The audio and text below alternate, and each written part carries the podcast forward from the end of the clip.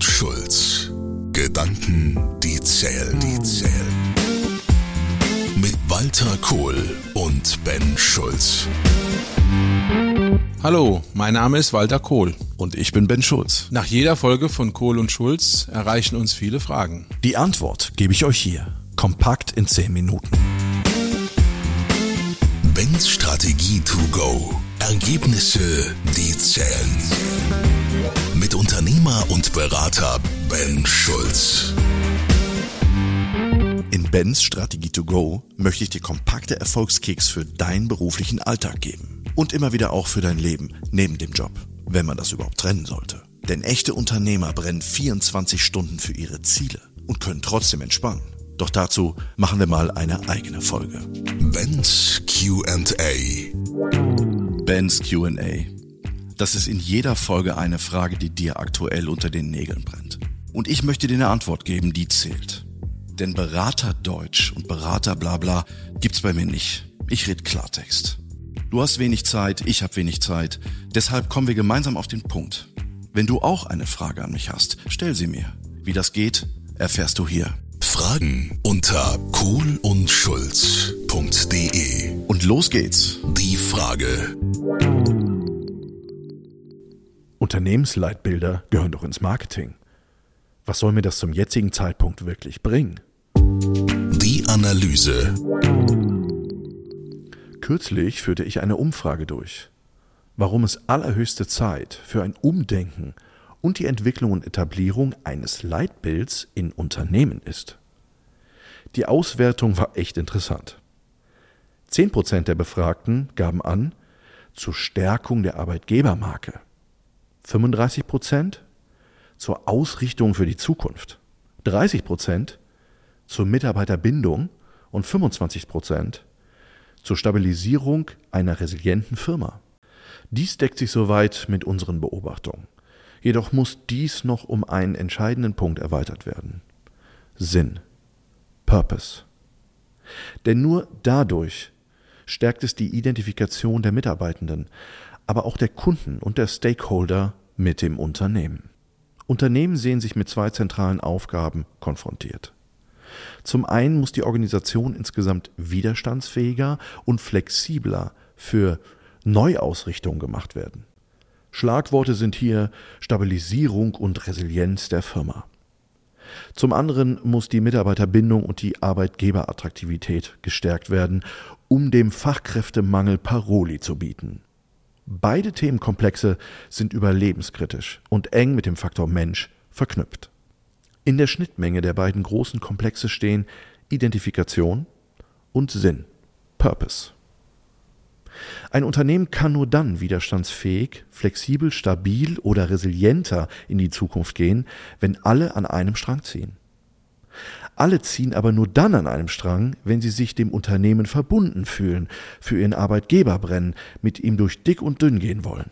Und dies tun sie nur, wenn sie ihren Arbeitgeber kennen, die Authentizität des Unternehmens, seine Persönlichkeit, seine Werte und seinen Sinn und sich damit identifizieren. Das Erschreckende an unserer Situation ist, dass ein großer Teil der heutigen Probleme hausgemacht sind.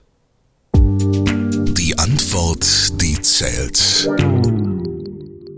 Die Entscheidungen der letzten Jahrzehnte haben dazu beigetragen, dass die Identifikation mit dem Unternehmen und die damit einergehende Loyalität der Mitarbeitenden nicht mehr in dem Maß gegeben ist wie früher. Wir haben systematisch alles abgebaut, was eine sinnhafte Unternehmenskultur ausmacht und die Identifikation von Mitarbeitern mit dem Unternehmen gefördert wurde. Damit das Thema sehr am Herzen liegt, hole ich etwas weiter aus, um die Entwicklung zu verdeutlichen. Als ich angefangen habe zu arbeiten, hieß einer der vielen Bereiche eines Unternehmens noch Personalabteilung. Kommt Ihnen sicherlich bekannt vor, oder? Seit geraumer Zeit wird aber weder das Wort Personal noch Abteilung verwendet, sondern Human Capital oder noch schlimmer Human Resources übersetzt der Mensch als Ressource, als Produktionsfaktor. Wie bitte? Ich begab mich also auf die Recherche nach der Entwicklung der Ressource Mensch in Unternehmen und welchen Einfluss das wiederum auf die Führung hatte.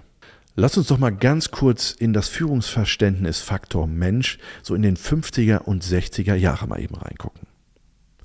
1911 veröffentlichte Frederick Taylor sein Buch The Principles of Scientific Management, das für Jahrzehnte die Grundlage für die meisten Managementkonzepte wurde. Kernaussage Ein Unternehmen ist steuerbar wie eine Maschine. Der Mensch wird auf einen mechanischen Produktionsfaktor reduziert und so eingesetzt, dass er möglichst effizient arbeitet. Der ergebnisorientierte Unternehmer warf den angestrebten Output in den Ring und interessiert sich nicht dafür, wie es den Untergebenen dabei erging. Für die autoritäre Führung zählt in erster Linie das Ergebnis. Bei mir schleicht sich langsam der Gedanke ein, was hat sich bei Human Capital eigentlich bis heute getan? Am Ende der 50er und 60er Jahre führte ein Umdenken in den Bereichen Organisations- und Führungslehre statt. Streiks erzwingen Lohnsteigerungen, menschliche Arbeitsbedingungen und ein Demokratisierungsschub.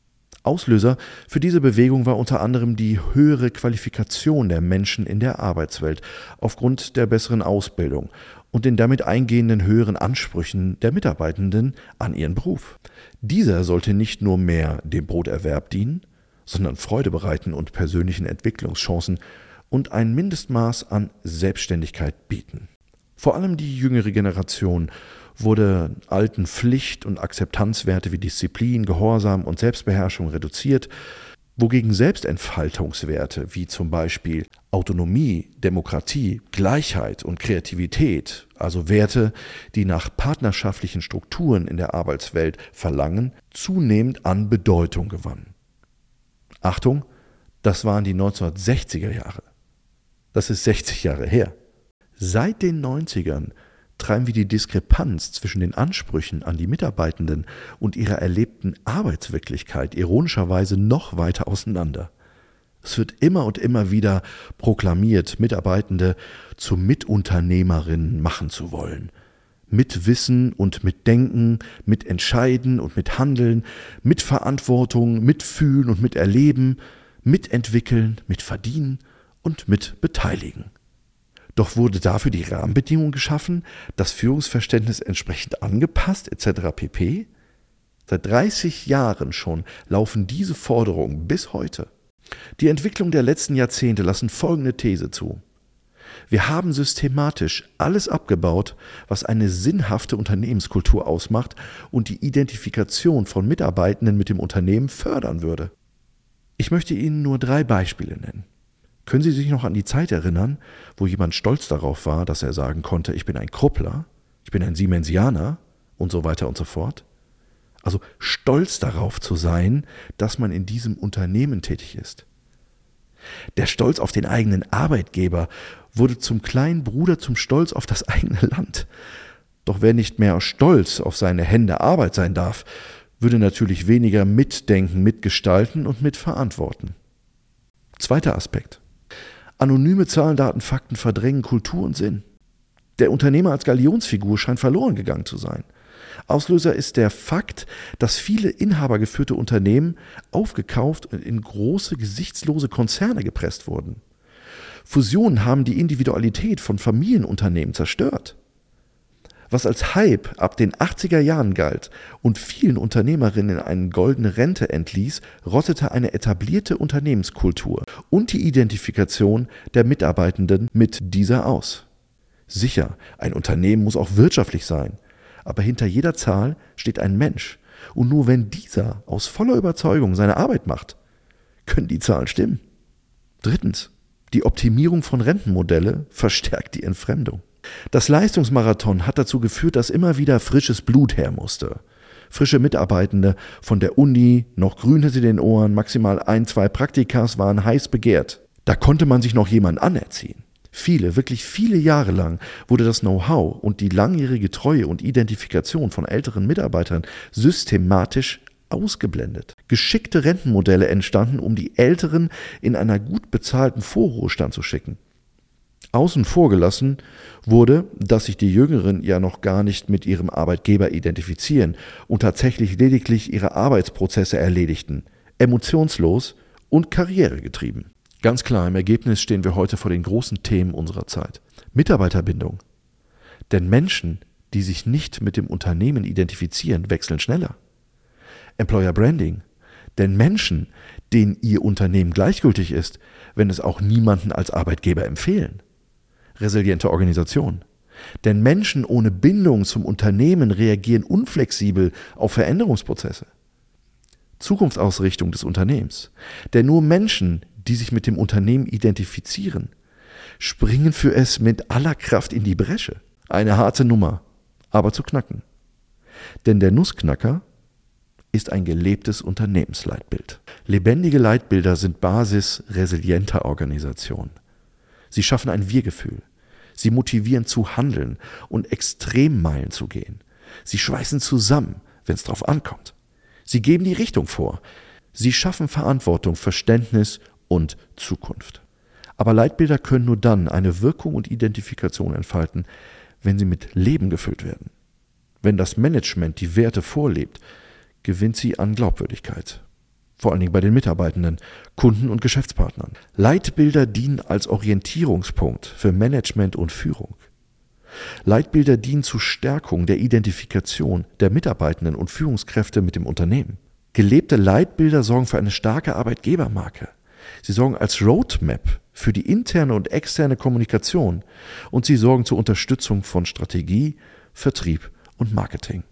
Also gelebte Leitbilder haben Zukunft. Fragen an Ben. Ich freue mich in der nächsten Folge auf deine Frage. Fordere mich gerne heraus. Tschüss, bis zum nächsten Mal, dein Ben. Kohl und Schulz. Gedanken, die zählen, zählen. Mit Walter Kohl und Ben Schulz. Weitere Informationen im Internet unter kohlundschulz.de.